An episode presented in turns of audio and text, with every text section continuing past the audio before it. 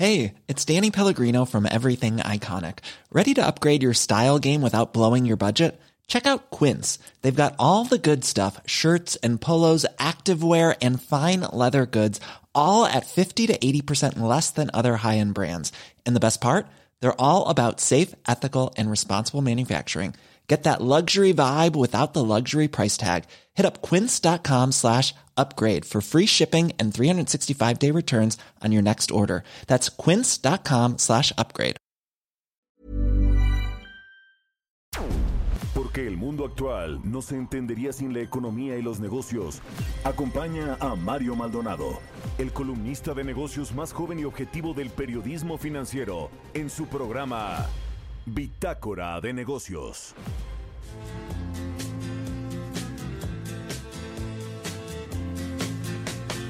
Pistol shots ring out in a barroom night. Enter Betty Valentine from the upper hall. She sees a bartender in a pool of blood. Cries out, my God, they've killed them all.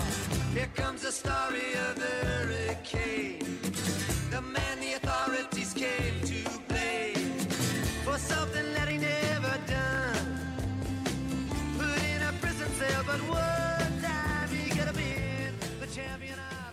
¿Qué tal? ¿Cómo están? Muy buenos días. Bienvenidos a Bitácora de Negocios. Yo soy Mario Maldonado. Hoy es jueves, jueves 7 de noviembre del 2019. Estamos transmitiendo en vivo desde la Ciudad de México, aquí en el World Trade Center, donde se lleva a cabo la Semana Nacional de la Radio y la Televisión, el 60 aniversario de esta convocatoria, de esta reunión, donde toda la industria se reúne.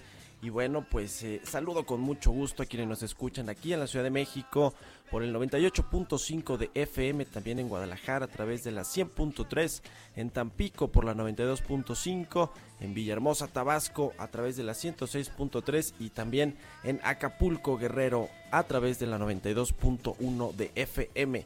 También a todos los que nos siguen vía streaming a través de la página heraldodemexico.com.mx. Iniciamos el día ahora con esta canción de Bob Dylan que se llama Hurricane. Esta canción es parte de la película de Hurricane de 1999, protagonizada por Denzel Washington. Y bueno, pues pretende ser la historia eh, verdadera del boxeador Robin Carter. Recuerde que estamos eh, poniendo canciones que tienen que ver con el boxeo.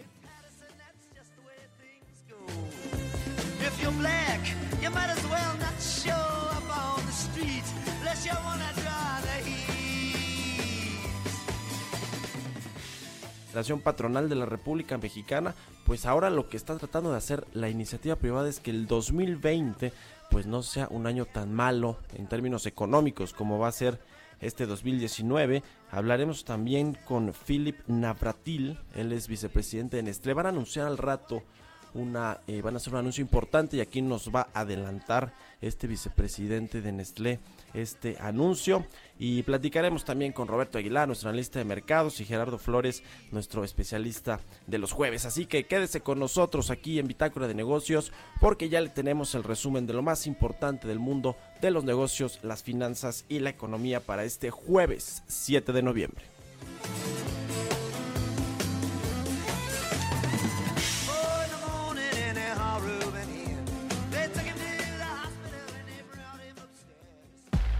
El resumen. Durante la inauguración de la sexagésima semana de la radio y la televisión, el subsecretario de Gobernación Ricardo Peralta destacó el compromiso que tiene el gobierno federal en relación al tema de la libre expresión en medios de comunicación. Las indicaciones que tenemos de parte del presidente de México, licenciado Andrés Manuel López Obrador, son muy claras.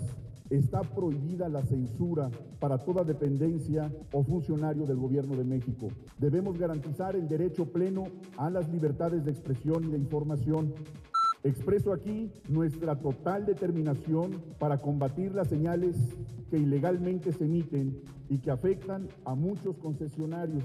No habrá tregua para las radios piratas, con todas las consecuencias legales que procedan. Por su parte, el presidente del Consejo Consultivo de la Cámara Nacional de la Industria de la Radio y la Televisión, José Luis Rodríguez Aguirre, dijo que la industria necesita certeza jurídica, ya que es la base para construir negocios sanos, financieramente viables y generadores de empleo. Señaló la importancia de poner sobre la mesa que se cuenta un piso totalmente disparejo con respecto a otros competidores de la comunicación. Una de las principales funciones del Estado es incentivar el desarrollo de las industrias productivas y no inhibir su desarrollo sobregravando las empresas. De este modo se genera una economía más revolvente y por supuesto también a través de ello hay más tributación. Nuestras concesiones son a 20 años, pero nos hacen pagarlas en una sola exhibición. Nosotros decimos que eso es de un solo golpe y porrazo, lo que ningún otro tipo de concesión paga de esa forma ni en México ni en ningún otro lugar del mundo. Gabriel Contreras, presidente del Instituto Federal de Telecomunicaciones, aseguró que un país como México podría lograr crecimientos muy superiores a los actuales del Producto Interno Bruto si se tuviera una economía digital madura. Se pronunció en este sentido por aplicar una mayor regulación que se adapte a las nuevas tecnologías y no las inhiba.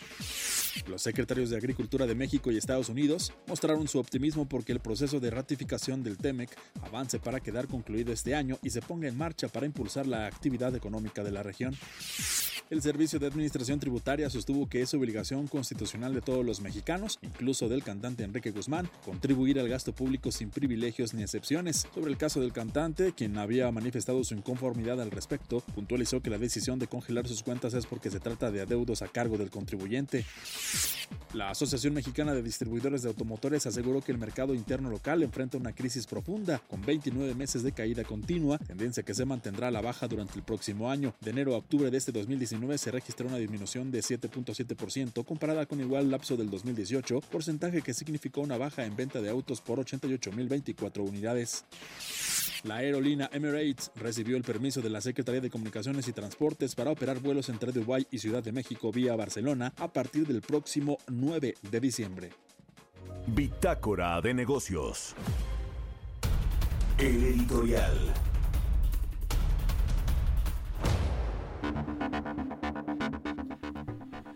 Bueno, pues le decía que estamos aquí en el World Trade Center de la Ciudad de México en el marco de la Semana Nacional de la Radio y la Televisión. Eh, estamos aquí al ratito viene el presidente Andrés Manuel López Obrador, llegará por ahí de la una de la tarde a la comida, tradicional comida de eh, la industria, eh, dará un mensaje y a, a, propósito de esto vale la pena retrotraer el mensaje que dio el año pasado aquí en la CIRT, precisamente en, en, la comida dio un mensaje, por ese entonces eh, que fue en mayo, si mal no recuerdo esta reunión, eh, todavía no se llevan a cabo las elecciones y el presidente pues estaba muy, el, el candidato entonces a presidente, Andrés Manuel López Obrador, estaba muy calientito sobre lo que había sido la campaña electoral. Y bueno, pues aquí vino a eh, tirar a diestra y siniestra en contra de los empresarios, habló ahí de eh, pues eh, que están haciendo estaban haciendo política que tenían preferencia por otros candidatos los llamó minoría rapaz los acusó de ser los culpables de la tragedia nacional mexicana de tener secuestrado al gobierno eh, por esas fechas también el Consejo Mexicano de Negocios habían publicado un desplegado eh, con respecto a que le, pe le, pedían más bien respeto al presidente con eh, pues en, en, temas de propuestas de políticas públicas y de cancelación de proyectos como el tema este tan sonado del aeropuerto de Texcoco. Y entonces vino el acierto del presidente López Obrador con la espada desenvainada. También tenía apenas unas semanas que había dicho en, una convención de banqueros que si no respetaban las decisiones de los mexicanos es decir en las urnas se iba a soltar el tigre, ¿se acuerda? Y bueno, pues el tigre, eh, al parecer, a la vuelta de eh, pues más de un año ya de que ganó el presidente López Obrador las elecciones y que se convirtió formalmente en el representante, el titular del el Ejecutivo, pues a quien se le soltó el tigre, al menos en lo que tiene que ver con asuntos de seguridad nacional y de violencia, pues es eh, al parecer al gobierno de la cuarta transformación. Eh, el tigre que bueno pues eh, significa la violencia, el narcotráfico, el crimen organizado y todos los efectos que tiene esto por supuesto para la actividad económica, para la confianza de los inversionistas y pues para la certidumbre de la inversión privada y de la inversión nacional. Así que pues el tigre sí apareció, finalmente sí se soltó, pero lastimosamente o lamentablemente pues del lado de los criminales. Ojalá que esto pueda enmendarse, pueda recomponerse en lo que resta del año y que el próximo 2020 haya una estrategia clara de combate al eh, crimen organizado y no eh, pues estas estrategias que de pronto parecen pues espontáneas eh, no, no muy acabadas. Pero bueno vámonos a otra cosa. Son las 6 con 10 minutos mercados bursátiles Roberto Aguilar, nuestro analista de mercados, ya está en la cabina de El Heraldo Radio, allá en la Torre Carrachi. ¿Cómo estás, mi querido Robert? Buenos días. ¿Qué tal, Mario? Muy buenos días. ¿Cómo estás? Pues fíjate que eh, ya dieron a conocer el dato de la inflación, 3.02 tasa anual en octubre, ligeramente arriba de lo que se esperaba. Pero bueno, pues eh, en realidad en México la inflación, por lo menos de manera general podemos afirmar, no es un problema y sí denota una estabilidad macroeconómica. El tema, el tema seguimos comentando, es el crecimiento en esta economía mexicana. Fíjate que preocupante la nota de ayer de la agencia Bloomberg que dice que la Correduría Internacional Morgan Stanley recomendó a sus clientes ya tomar ganancias sobre los activos mexicanos y cerrar posiciones largas porque el peso, las tasas y los bonos de Pemex ya no pagan lo suficiente para compensar los crecientes riesgos. Dijo esta correduría que las posibilidades de errores en políticas públicas son elevadas, es improbable que el crecimiento se levante, las valuaciones son muy divergentes y la posición está lejos de cambiar. Esto lo advierte en un documento y dice que mientras las tasas reales en México continúan luciendo atractivas, particularmente particularmente comparadas con las de sus pares en mercados emergentes, que es, decir, que esta tasa que tenemos eh, todavía es bastante atractiva y eso es lo que ha sustentado eh, que entre pues inversión financiera a este mercado, al mercado mexicano, pero dice que ahí eh, en realidad la evaluación en términos generales parece costosa, especialmente en medio de la expectativa de que la Reserva Federal permanezca en espera en el futuro inmediato y los riesgos idiosincrásicos, dice, acumulados en los últimos meses. Eso es interesante, la verdad me pareció muy, muy relevante porque es la primera vez, por lo menos en esto que en estos últimos eh, meses que yo recuerdo, a partir de la, de la entrada del nuevo gobierno, donde una correduría de este tamaño pues está recomendando esto a sus es un clientes. Sí, claro. Es, un, es un, yo cuando la leí ayer que, que la publicó Reuters y, luego Bloomberg, me pareció un, un eh, tema completamente de eh, demoledor, esa era la palabra, de hecho lo tuiteé así, me parece, porque Merrill Lynch es un banco de inversión, una corredora de las más grandes del mundo que tiene pues en sus eh, eh, carteras pues fondos eh, de los de los más importantes. Y el hecho de que diga que México, a pesar de que está pagando unas altísimas tasas de interés a los tenedores de su deuda, pues que aún así el riesgo de que la economía no crezca y de que las políticas públicas diseñadas por el nuevo gobierno no surtan buenos efectos en la, en la economía es más alto que las ganancias que están teniendo en el corto plazo. O sea, eso es demoledor, porque México le está pagando muchísima lana a los tenedores de, la deuda y que diga esta correduría que ni así vale la pena tener posiciones, en, sobre todo hacia largo plazo. Uf, pues qué golpazo, ¿eh? Para, para la confianza de los inversionistas. Totalmente, totalmente. Bueno, y aquí hay divergencias. Ya ayer, en días pasados también, UBS este, este banco también de inversión había eh, distribuido entre sus clientes una encuesta y donde se ve que los inversionistas mexicanos son un poco más eh, positivos o están un poco más positivos, perdón, respecto a sus pares internacionales. Sin embargo, hay muchas de las cosas que también ahí están como en convergencia, señales, luces amarillas, yo creo que bastante preocupantes. Ya más tarde vamos a conseguir este documento, Mario, para poder pues analizarlo también de manera más amplia y poder comentarlo quizás mañana, pues para ver también cuál es la si hay algo que compense esta situación. Yo creo que, insisto, eh, coincido abiertamente con este calificativo que le pones. Creo que, hay que había, había que estar pendiente de la reacción de los mercados el día de hoy. Y bueno, por lo pronto, te diría que los mercados financieros vivieron una jornada de volatilidad luego de las dudas sobre el destino de las negociaciones entre Estados Unidos y China. Un alto funcionario estadounidense le dijo ayer a Reuters que eh, una reunión entre los presidentes de ambos países para firmar el esperado acuerdo comercial o la fase 1 podría retrasarse hasta diciembre. En tanto, continúan las discusiones sobre los términos y también también el lugar donde se firmaría. Y lo más importante es de dónde, dónde se va a firmar, más bien qué se va a firmar. Yo creo que esto es, y ahí hay mucha especulación sobre lo que ha puesto sobre la mesa eh, China. Un día nos dicen que, es más flexible, al otro día que no, que exige que no haya tantos eh, o no se den tantos cambios. Pero en fin, así seguimos con este tema de eh, la guerra comercial con Estados Unidos. Y de, de hecho, ayer también, fíjate Mario, que el presidente de la Reserva Federal de Nueva York, John Williams, dijo que cualquier cambio a las tasas de interés a partir de ahora va a depender de los datos económicos, pero las autoridades deberían actuar de manera preventiva al tomar medidas y mantener viva la expansión. Esto, pues también igual hay una agenda este, fuerte en esta semana de declaraciones de miembros de la Reserva Federal, ya lo comentábamos el lunes, algunos con derecho a voto y otros no, pero sin embargo, pues los mercados tratando de buscar pistas sobre el futuro de la política monetaria en Estados Unidos. Ya también en nuestro resumen nos habían comentado que la producción y exportación de vehículos cayó con fuerza,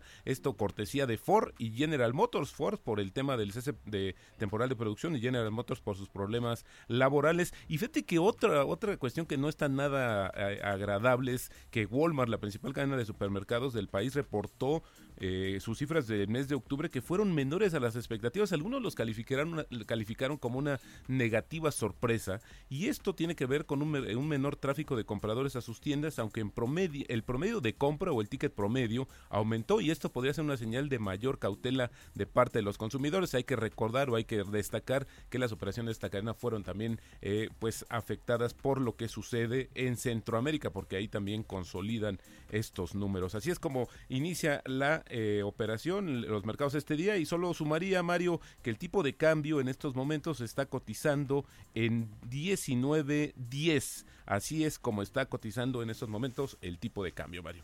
Bueno, muy bien, pues muchas gracias Roberto Aguilar. Muy buenos días. Buenos días. Historias empresariales.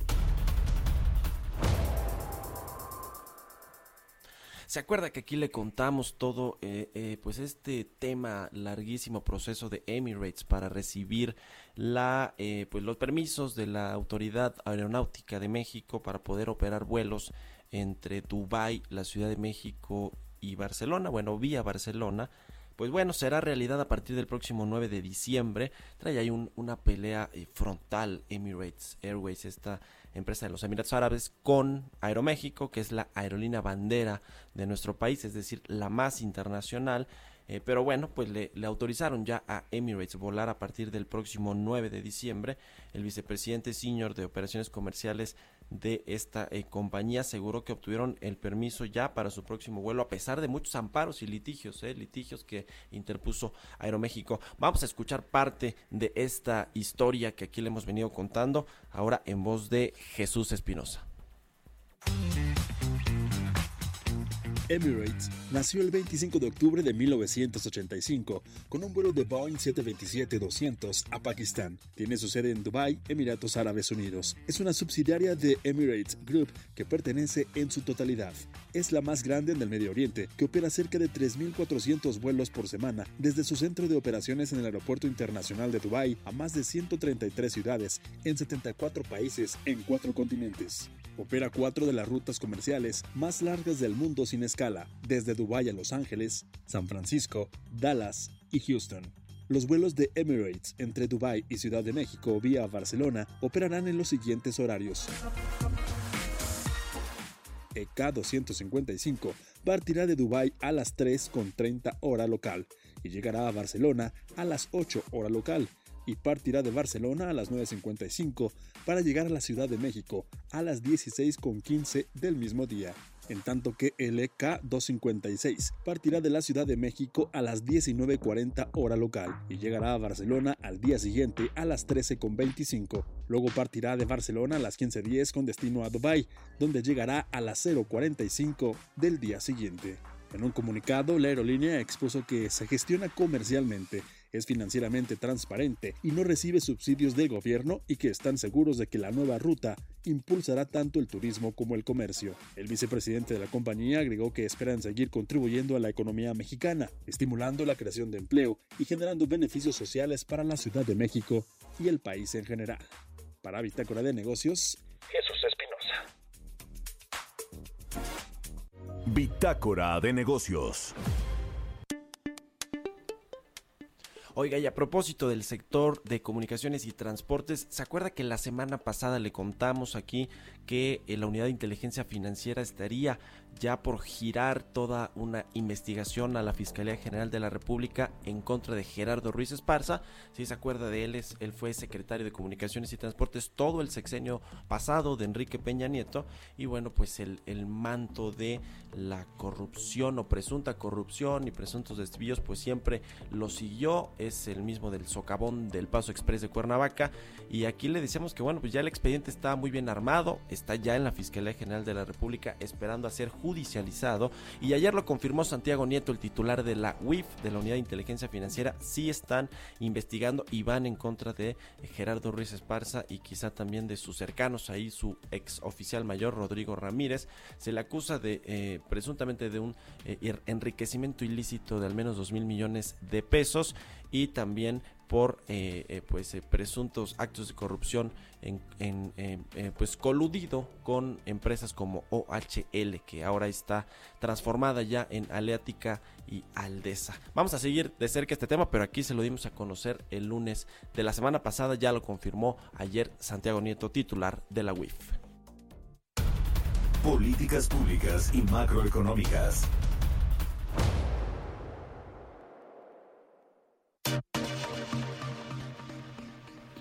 Y ya tenemos en la línea telefónica a Gerardo Flores, especialista en eh, temas de políticas públicas, economista, también experto en temas de telecomunicaciones, a quien saludo con mucho gusto. ¿Cómo estás, mi querido Gerardo? Muy buenos días. Muy bien, Mario. Muy buenos días también para ti, también para todo el auditorio. Venga, ¿de qué vamos a hablar? Del foro de telecomunicaciones e Internet. Es correcto. Mira, ayer hubo un foro en el Senado de la República organizado por el senador Ricardo Monreal para abordar diversos temas relacionados con, el sector telecomunicaciones, con la parte del Internet, la conectividad, eh, incluso las plataformas digitales, eh, donde me parece que el objetivo principal que se plantearon es revisar si es necesario hacer alguna adecuación al marco legal eh, vigente, ¿no?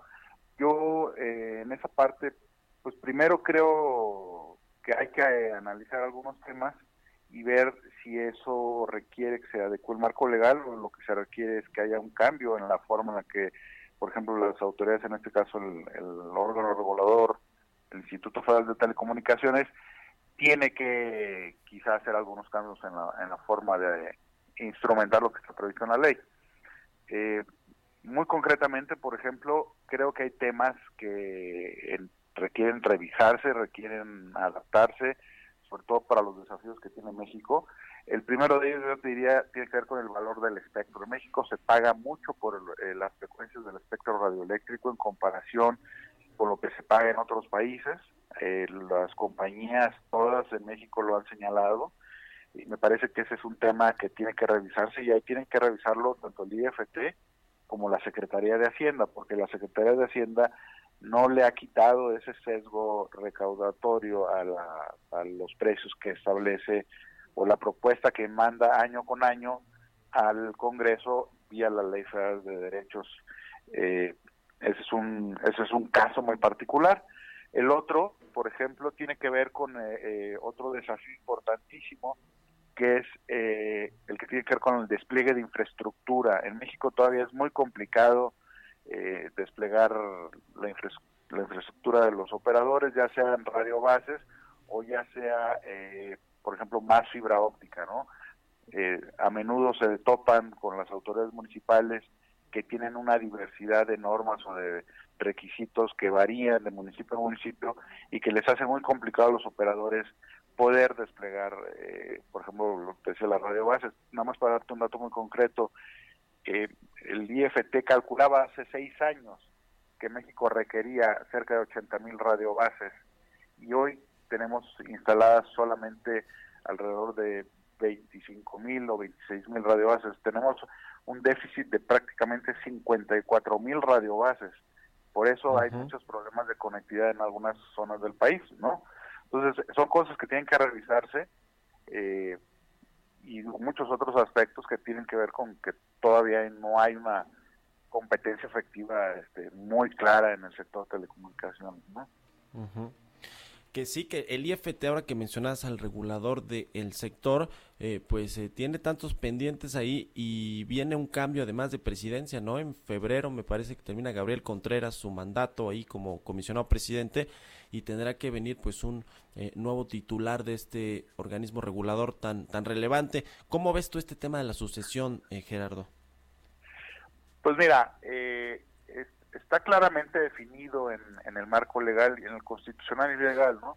Eh, en efecto, eh, a finales de febrero del año pasado vence el, nombramiento de Gabriel Contreras como comisionado y quien ha, venido desempeñando el cargo de presidente. Eh, el Senado tendrá que elegir a su sucesor, ya sea entre los comisionados que hoy ya están en funciones o quizá tomando en consideración a la persona que sea designada comisionado también eh, para suceder a, o relevar a Gabriel. Eh, no, no sé, eh, creo que van muy atrasados con el proceso de, de elección del nuevo comisionado. Ya debería haber empezado, este, apenas dieron los primeros pasos.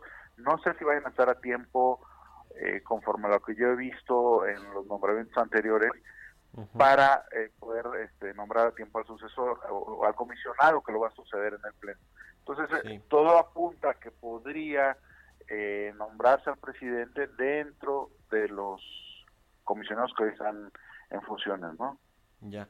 Bueno, pues habrá que estar muy atentos a este proceso porque híjole, pues lo que ha pasado con los otros organismos reguladores eh, eh, y con, y con eh, pues en, otras instancias que pues el presidente ha nombrado ahí a sus cercanos, pues no nos dejan muy, pues muy optimistas, ¿no, mi querido Gerardo? Pero bueno, tenemos que ir, irnos a un corte comercial. Te agradezco mucho tu participación, como siempre, todos los jueves. Aquí Gerardo Flores, eh, especialista en temas de telecomunicaciones, macroeconomía, políticas públicas. Sígalo ahí en Twitter, arroba Gerardo Flores R. Muchas gracias. Muy buenos días, Gerardo.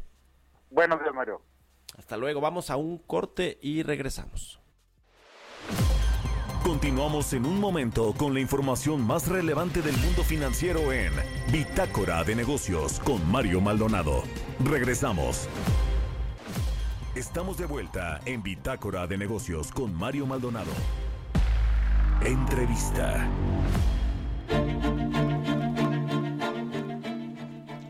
Ya estamos de regreso en Bitácora de Negocios y vamos a platicar ahora con Gustavo de Hoyos, presidente de la Confederación Patronal de la República Mexicana, a quien saludo con mucho gusto en la línea telefónica. ¿Cómo estás, Gustavo? Muy buenos días.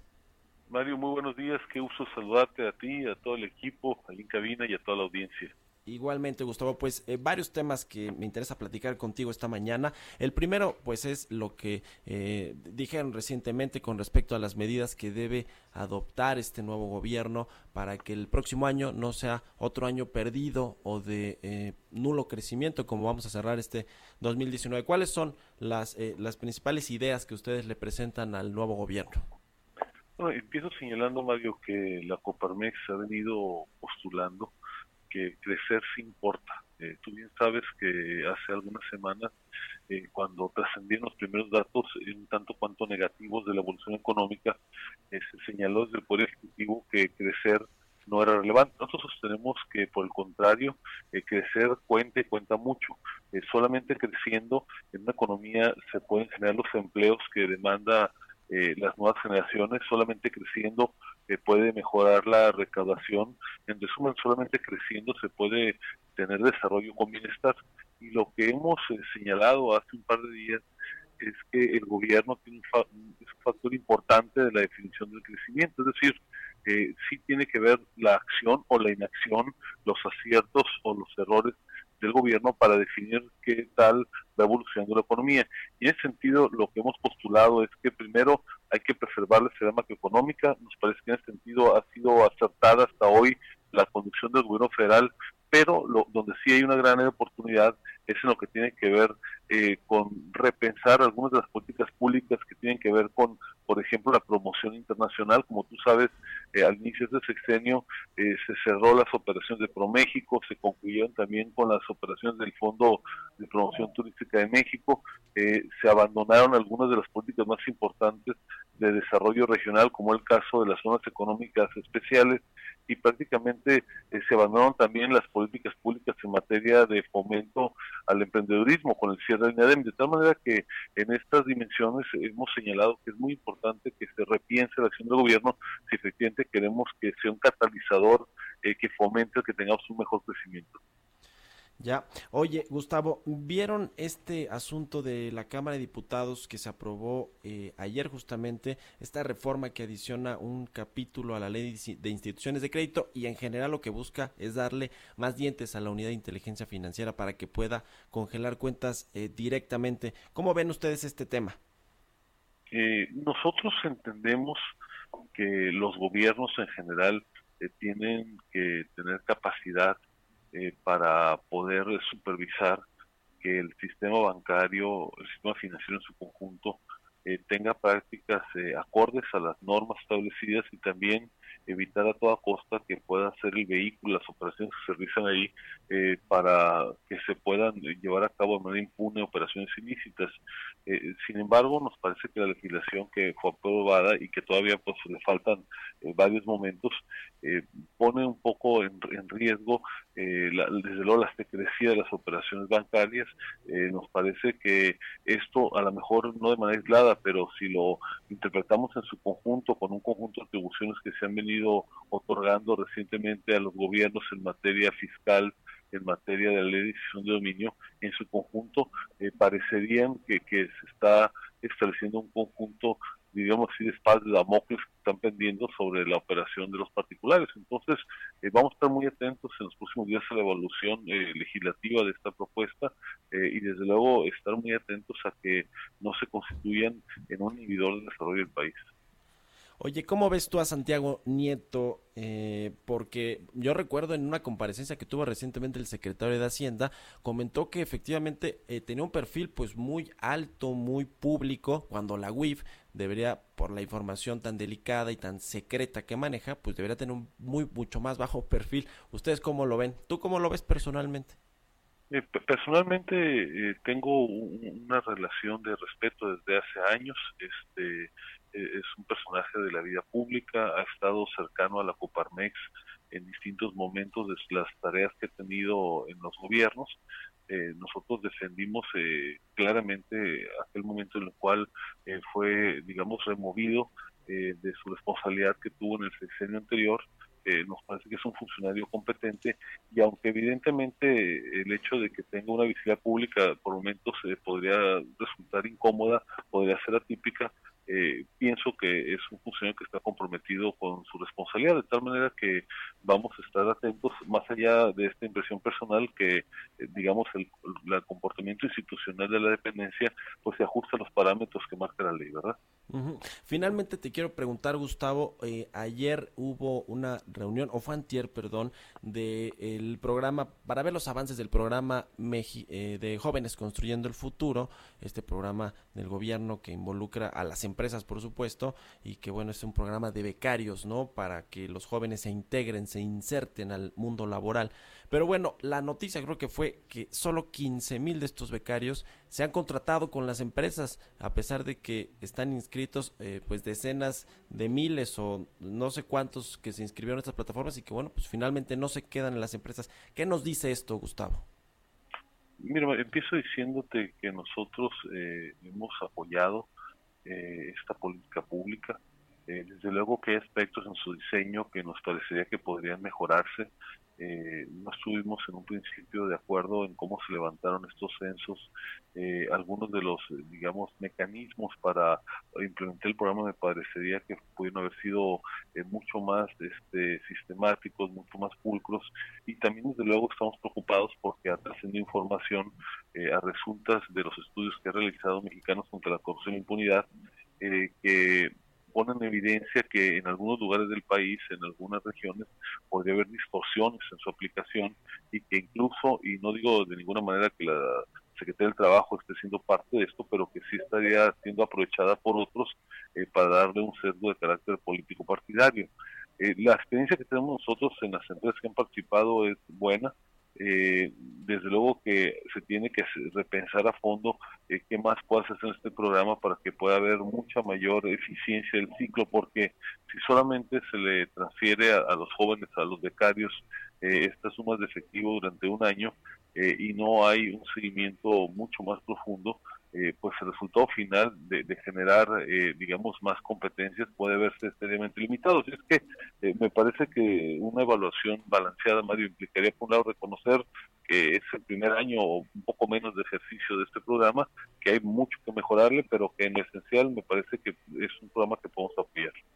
Ya, el dato es 100, perdón, un millón de jóvenes se han afiliado a este programa, según datos de la Secretaría del Trabajo, y la meta es atender a 2.3 millones de jóvenes. Pero bueno, el dato es, es eh, bastante duro, ¿no? 15 mil de esos becarios solamente se han contratado, tienen un empleo formal con una empresa. El resto, pues quién sabe, siguen de becarios o ya no. Eh, tienen ahí su, dinero, como tú dices, eh, que parecen pues como una especie de subsidios, aunque hay programas así en, muchas partes de Europa y de otros, de otros lados del mundo, pero bueno, pues eh, ojalá que funcione. Yo creo que se tiene que apoyar a los jóvenes definitivamente. Ojalá que se logren eh, pues ajustar lo que se tenga que ajustar con este programa. En fin, muchas gracias como siempre, eh, mi querido Gustavo de Hoyos, presidente de la Coparmex, por habernos tomado la llamada. Mario, un placer saludarte. Saludos a toda la audiencia y con gran gusto de platicar tan pronto como sea posible nueva cuenta. Gracias, Gustavo. Muy buenos días. Portales Internacionales.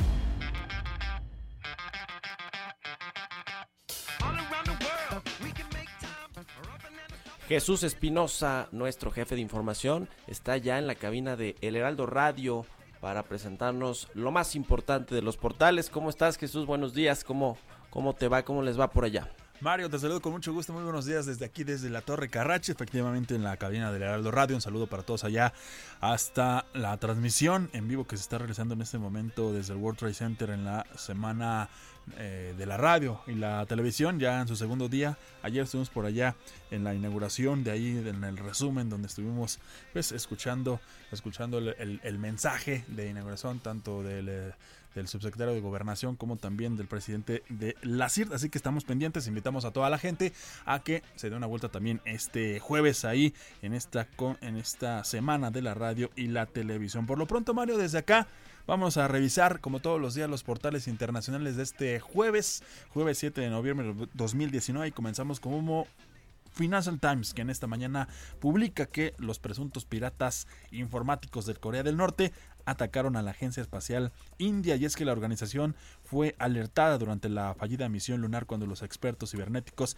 advierten sobre una ola de ataques. El gobierno indio acusado de espiar a través de WhatsApp y bueno, también India confirma ciberataques a planta nuclear. Se insta a las empresas a reforzar las ciberdefensas de infraestructura. Bloomer.com ya lo decía Roberto Aguilar, pero también es, están destacándolo los medios internacionales, los portales internacionales en esta mañana. China dice que Estados Unidos acuerda revertir aranceles si se llega a un acuerdo. China y los Estados Unidos, pues bueno, acordaron reducir los aranceles de los productos de cada uno por fases a medida que trabajan para llegar a un acuerdo entre las dos partes. Esto lo dio a conocer el portavoz del Ministerio de Comercio y es que también las acciones suben a medida que China estimula las esperanzas comerciales, caída de bonos, también el principal minero BHP ve un acuerdo comercial inicial entre los Estados Unidos y China que impulsa el cobre y a su vez China promociona también convicciones de fentanilo y aborda también cuestiones claves de conversaciones comerciales.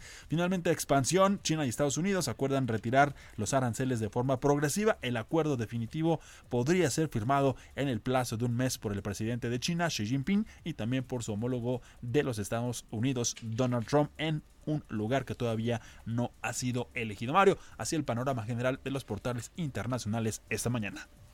Muchas gracias Jesús, Jesús Espinosa, buenos días. Buen día. Mario Maldonado en Bitácora de Negocios.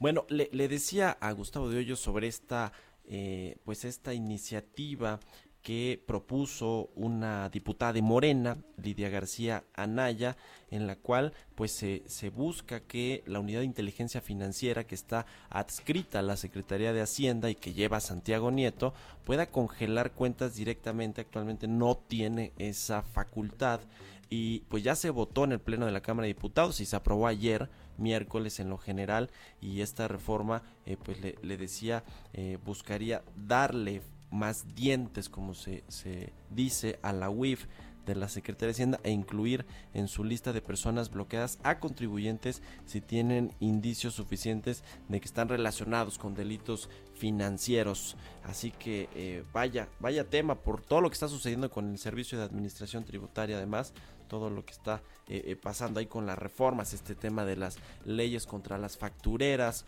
el tema de la ley de extinción de dominio y muchas tantas las cuales pues a los empresarios no les han eh, generado mucha confianza. Oiga, quiero mencionarle también, ayer se lo dijimos, que ya puede escucharnos a través de iTunes o de Spotify, puede descargar nuestros podcasts y escucharnos en el momento que usted decida Bitácora de Negocios y todos los programas que están pues disponibles en la barra de El Heraldo Radio. Así que ya lo sabe, en iTunes y en Spotify puede descargar nuestros contenidos, nuestros programas y todas las entrevistas que aquí hemos hecho. Son las 6 con 44 minutos. Bitácora de Negocios.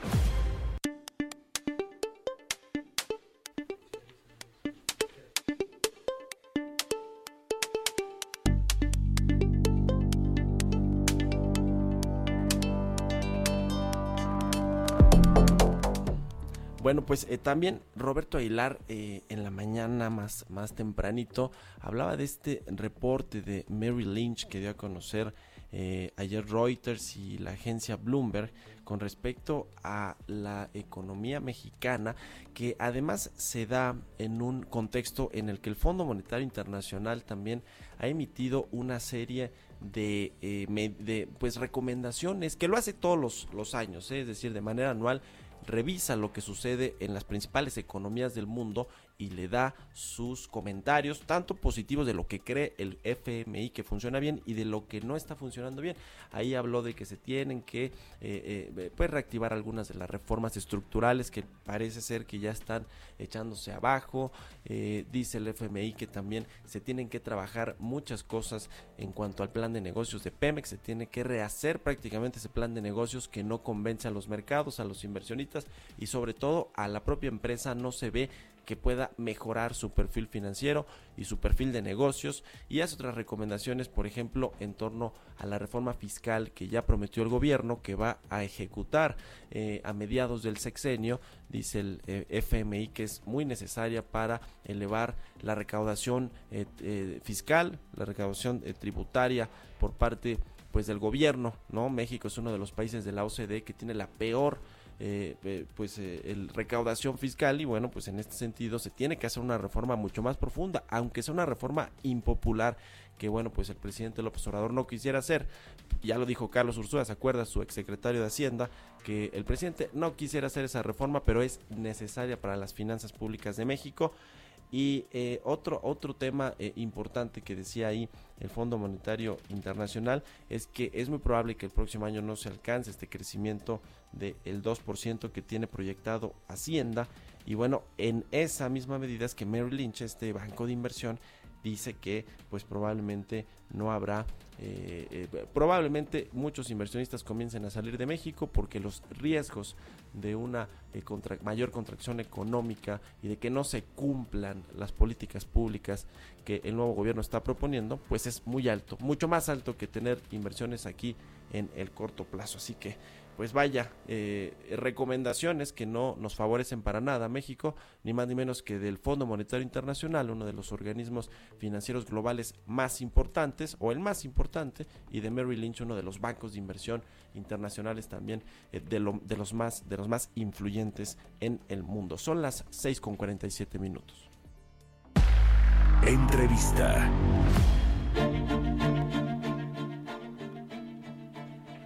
Bueno, vamos a charlar ahora con eh, Philip Navratil. Él es vicepresidente ejecutivo de Nestlé México, eh, se encarga de la división de cafés y bebidas, a quien saludo con mucho gusto en la línea telefónica. ¿Cómo estás, Philip? Muy buenos días. Hola, buenos días, Mario. Muchas gracias.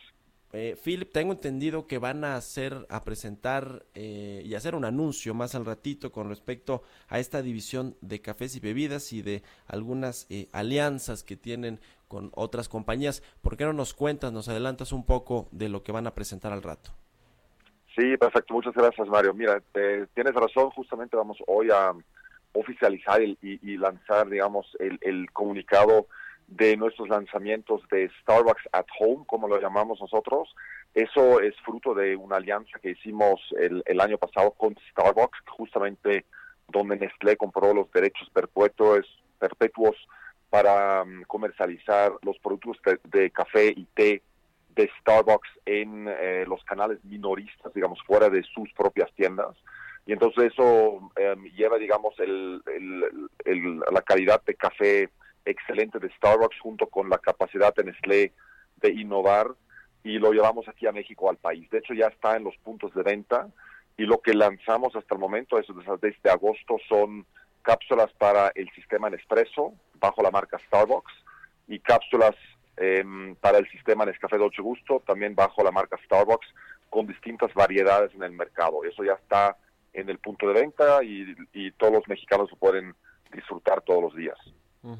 ¿Cómo está actualmente el, sector del café en México? Eh, ustedes recientemente anunciaron inversiones, ¿no? Para eh, una, una planta. Son eh, México es un país productor de café y hay muchas empresas aquí que echan mano de los productores mexicanos para, pues, producir y vender sus productos, comercializarlos. ¿Qué nos cuentas de cómo está el tema? Porque también tuvieron ya ahí algún algún asunto eh, con, los, con los cafetaleros, ¿no? Tuvieron algún problema en su momento. Cuéntanos de la situación eh, del eh, café en México, por favor, Philip.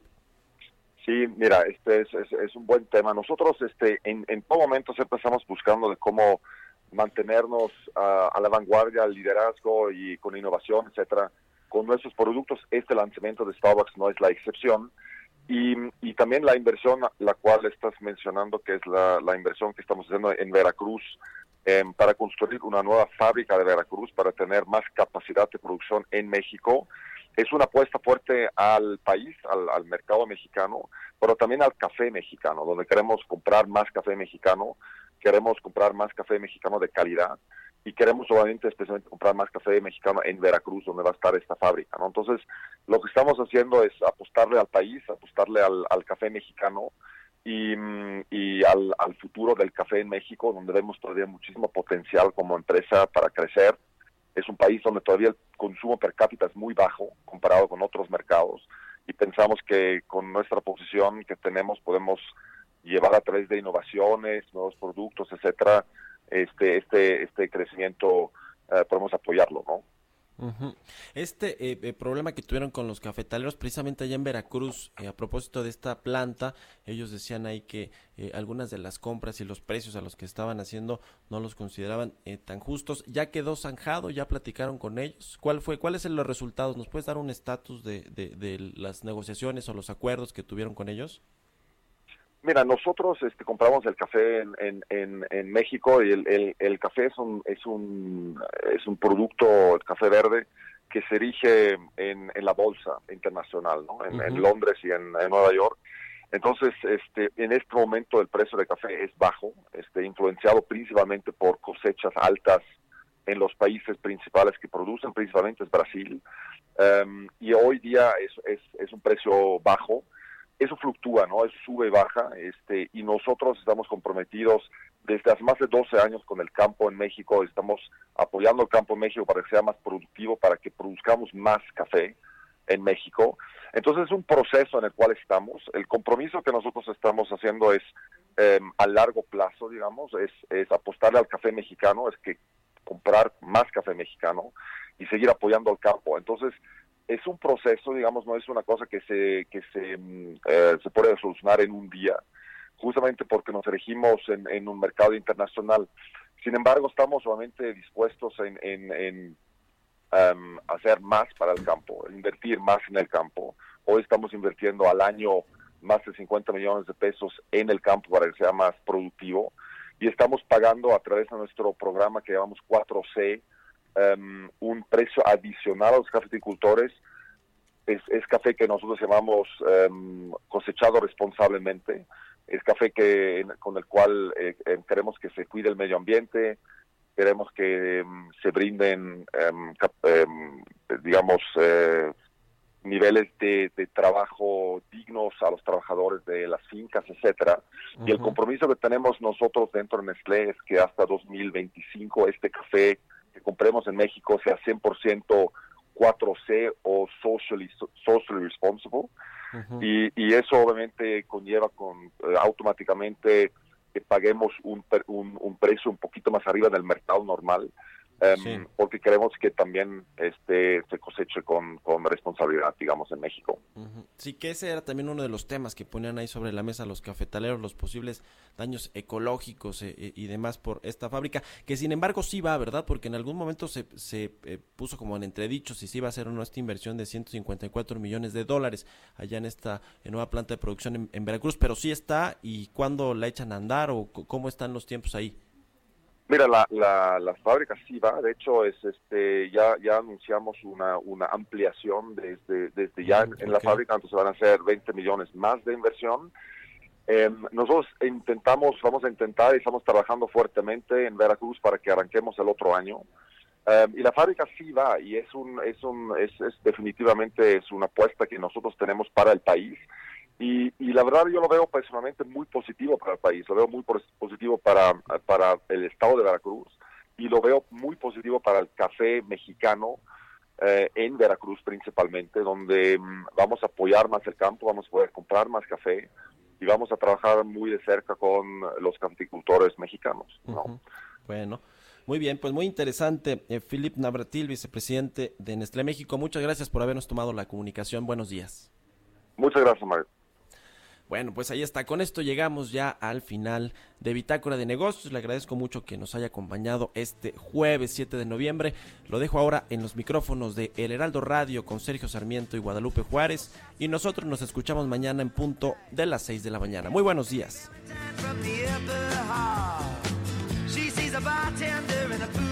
the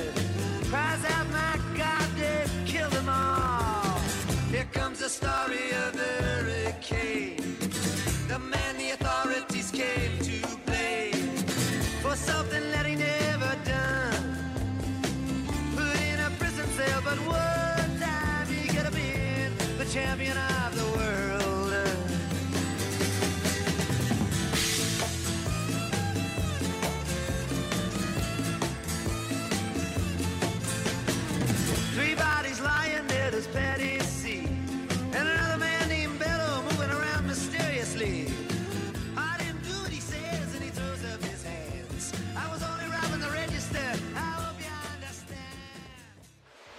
Esto fue Bitácora de Negocios con Mario Maldonado, donde la H suena y ahora también se escucha. Una estación de Heraldo Media Group.